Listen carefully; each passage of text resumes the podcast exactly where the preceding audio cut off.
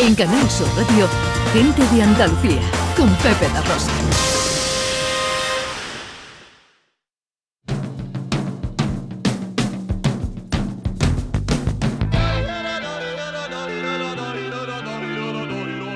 ¡Olmo! 14 para las 12. Ya llegó. Es el gran Vico. También conocido como señor pastor.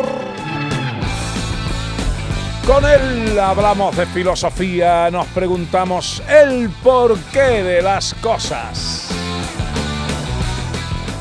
Una noticia extraída de los servicios informativos de Canal Sur dice, París prepara una medida recaudatoria en sus calles que va a dañar el bolsillo de los propietarios de vehículos grandes y que se traducirá en pagar más al aparcar. En nuestro país, la Dirección General de Tráfico ya inició en 2021 la recopilación de información relativa al tamaño de los vehículos para enviársela a los ayuntamientos. Así que no es raro pensar que esto ocurra en España más pronto que tarde. Los sub, los vehículos todo camino, serán uno de los principales damnificados debido a la gran popularización ganada en los últimos años. Todo quedará a expensas de los ayuntamientos. Hoy hablamos de las ciudades y de la deshumanización de las ciudades, Vico. Sí, señor. Yo creo que es un tema muy interesante, que es un tema que a lo mejor a la gente le queda lejos, puede parecer que le queda lejos, pero nos queda muy cerca, muy cerca. Mira, decía, que lo tuvimos aquí el otro día, el gran Eduardo Infante, decía que el mayor, el mayor eh, logro de los griegos, la mayor aportación del mundo clásico, que ya sabéis que es donde arranca la filosofía que hoy entendemos como propia, era decir, eh, o por lo menos era la generación de la polis, la generación de la ciudad. Me lo voy a explicar para que la gente no se quede cogiendo mosca. Cuando hablamos de la generación de la poli, lo que tenemos que entender es que el ser, humano, el ser humano es gregario por naturaleza. ¿Esto qué significa? Que necesitamos estar juntos. El ser humano sí ha llegado a donde ha llegado, o sea, mm, al borde de la extinción para algunos y para otros a tener teléfonos inteligentes y a teñirse el pelo de colores, si ha llegado donde ha llegado es porque hemos estado conviviendo juntos. Si hemos sobrevivido durante 300.000 años como especie, es porque hemos estado juntos. Si nos hubiésemos dividido, si nos hubiésemos ido como los leones, cada uno por su rincón, nos habríamos extinguido hace 300.000 años. Habríamos durado muy poco, porque como animales, y esto a lo mejor no les gusta a nadie escucharlo, como animales somos una porquería. Somos un animal bastante cutre. De hecho, ahora mismo todo lo que estamos aquí llevamos gafas y pa' cormo progresiva. O sea que no vemos ni de, no vemos, Pedro? no vemos ni de cerca ni de lejos. O sea, tú te imaginas un arcón que no vea ni de cerca ni de lejos, se extingue inmediatamente. Es una porquería de animal. Nosotros somos una porquería de animal. Pero lo que nos hace fuerte es estar juntos. Y esto los griegos se dieron cuenta.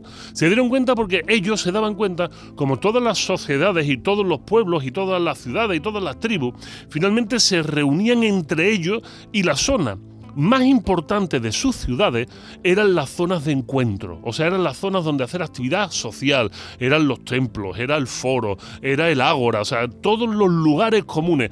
De hecho, si hoy cogemos una máquina del tiempo, ya que estamos hablando de regreso al futuro, que no hace falta, que nada más que lo vamos a coger porque vuela, porque el DeLorean de, de McFly vuela. Nos vamos ahora mismo a la, a la selva del Amazonas, nos vamos a la frontera entre Brasil y Venezuela y nos vamos a ver los Yanomami, que hay por, por ahora dicen la, las cuentas que hay como 30.000 Yanomami todavía viviendo en régimen paleolítico, o sea, no necesitamos una máquina de, del tiempo, sino que todavía hay seres humanos que viven en régimen paleolítico, ellos viven en casas que son casas comunales, son como unos donos muy grandes, son un anillo muy grande con un patio gigante en el centro y ellos viven alrededor de este patio.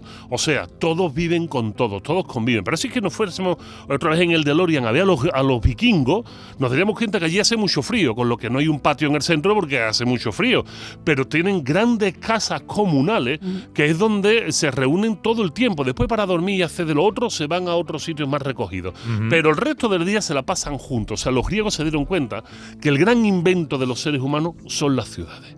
Las ciudades es el sitio donde podemos vernos, donde podemos encontrarnos, donde tenemos la obligación de progresar juntos, donde dialogamos y desarrollamos la ciencia, la literatura, el teatro, todas estas cosas de las que nos ufanamos como buenos seres humanos, que si el Festival de Teatro de Cádiz, que si el centro de no sé qué, que si las flores, en el fondo no son más que reivindicaciones de los griegos. Los espacios de encuentro de los seres humanos son las ciudades. Sin embargo, llegado el momento en el que las ciudades ya eran demasiado grandes, demasiado demasiado grande, que es a partir de la época medieval, a partir de que las ciudades se hacen demasiado grandes, se empiezan a dividir. Y se dividen en pequeños espacios. Por ejemplo, si nos vamos a una calle, una ciudad medieval, como puede ser Sevilla, vamos a encontrar que tenemos la alfarería, por ejemplo, que es el sitio donde se reunía el gremio de los alfareros. Y así encontraremos hermandades de los panaderos, que es bajo donde las que se reunían, pues todos los panaderos. Y si nos vamos a Vitoria, por ejemplo, veremos que está la calle Cinturero. Y si nos vamos a Granada, la calle Carderería, que es donde se reunían los cardereros. O sea, los gremios medievales se iban reuniendo. Y esto iba haciendo que las ciudades se fueran segmentando según el trabajo. Esto es muy importante. Así que había gente que se quedaba viviendo cerca de los ríos, porque eran estibadores de ríos, cerca de los puertos, porque eran estibadores, y se iban separando. Al fin, al, fin, y al cabo se iban separando, pero seguían en grupos. Seguían en grupos, grupos más pequeñitos, pero ¿por qué más pequeñitos? Bueno, pues porque el ser humano no tiene la capacidad de recordar 30.000 personas pero sí puede ser capaz, decía un sociólogo llamado Danver, sí puede ser capaz de asociar 3.000 caras. Esto es muy interesante. Pueblos pequeños como pueden ser los molares, que tenemos que desde aquí mandar un, saludo a nuestro amigo Guaje. Nuestro amigo Pero muy grande, un saludo muy grande. dije el otro día que se viniera, que un día que se te lo trajera. y se va a venir, se va a venir. Ah. Bueno, pues un saludo de dos litros. Eh, a ver, seguimos. Pueblos como los Molares, todo el mundo sabe. Sin filtrar. Claro, todo el mundo sabe que es de ese pueblo. Porque el que es del pueblo se reconoce, aunque son 3.000 3.000 habitantes, se reconocen. Bueno, pues estos pequeños barrios gremiales se reconocían. Pero llega el Renacimiento. Y en el Renacimiento llega una nueva, una nueva clase social, la burguesía. Y la burguesía hace que se atraigan las empresas, las industrias, los telares, los talleres, y ahí sí que las ciudades se empiezan a polarizar muchísimo más. De hecho, si nos vamos a Huelva, tenemos el polo químico. Las palabras nunca son gratuitas. El decir el polo significa que es un sitio separado de los demás, donde no solo hay una industria, sino que alrededor de esas industrias, que eso es algo muy común después a la época industrial, se amontonan las casas de la gente que vive ahí. A partir de ese momento. Los barrios de la judería. Eh, correctamente. Esos son barrios que se tenían que segmentar, pero que mantenían su esencia simplemente por un corporativismo. A partir de la época moderna, esto se dispara. Esto se dispara. Tenemos enormes zonas gigantescas que llamamos de barrios obreros, y ya cada uno trabajaba en una cosa diferente, pero todos vivían en los mismos barrios. Y estos barrios se, se convierten en, en, enormes colmenas, en sitios muy, muy grandes, donde ya, ya es muy difícil. Todavía durante los años 80 había veladas en los barrios. Esto es una cosa bonita. Ahora mismo velar en Sevilla, por ejemplo, solo queda la de Triana. Pero es que en los años 80 había velas en todos los barrios. En todos los barrios teníamos velas. Por ejemplo, el barrio de San Diego, en Sevilla, eh, todavía está, ahora mismo está intentando resucitar su vela. Esto es una cosa muy interesante. ¿Y hacia dónde voy de la deshumanización? Pues que lo que nos hace humano es saber cómo se llama el vecino. Lo que nos hace humanos es saber que todos los que estamos en un mismo barrio compartimos de cosas comunes y esto nos permite crecer y desarrollarnos. De tal manera que cuando las ciudades se deshumanizan, se empiezan a valorar cosas que no tienen mucho sentido, como por ejemplo, quién tiene el coche más grande. Vais a reír. Pero un índice de la calidad de las ciudades es el, año de fabricación de los coches de los, de los que viven en esa ciudad. Resulta que los economistas, cuando quieren ver que una ciudad es pujante, lo que hacen es ver eh, el año de fabricación de los coches de las personas que viven en la ciudad. Uy, estos coches tienen todos menos de 5 años, de 8 años, de 10 años. Esto es una ciudad pujante, esto es una ciudad potente. ¿Qué pasa? Que de la mano de esa bonanza económica, pues también tenemos un cambio climático y también tenemos una serie de repercusiones medioambientales que nos están demostrando que quizá lo conveniente no sea cambiar de coche constantemente ni tenerlo más grande. Mi padre me decía, hijo mío, no presuma que siempre hay alguien que lo tiene más grande, ¿no? Entonces, en este caso, en este caso podemos darnos cuenta de que las cosas están cambiando. Hay un momento que están cambiando. A la gente no le gustan los cambios.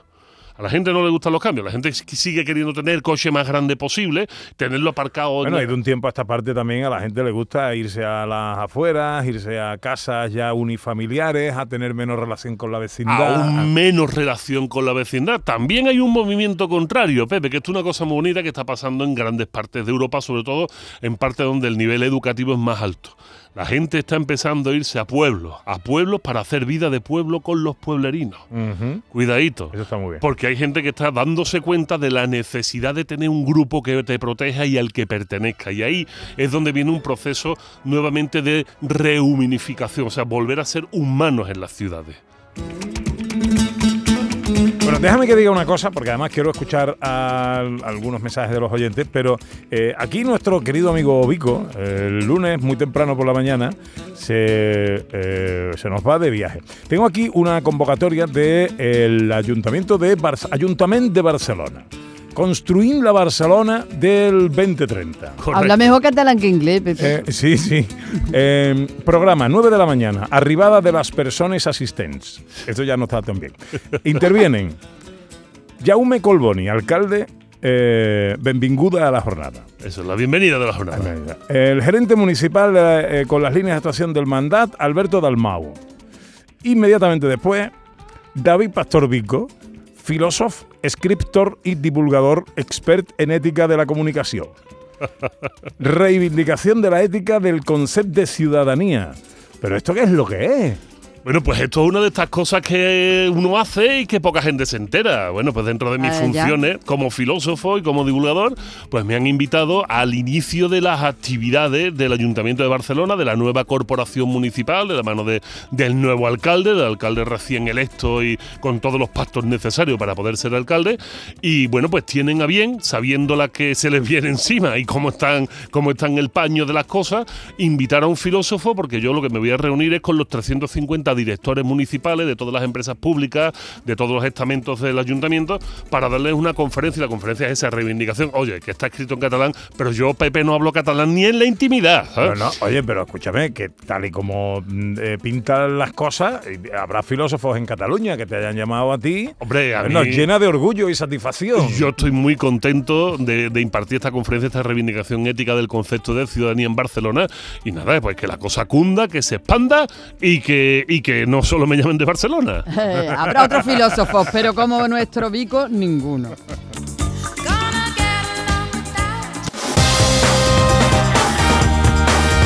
En Canal Sur Radio, gente de Andalucía, con Pepe da Rosa.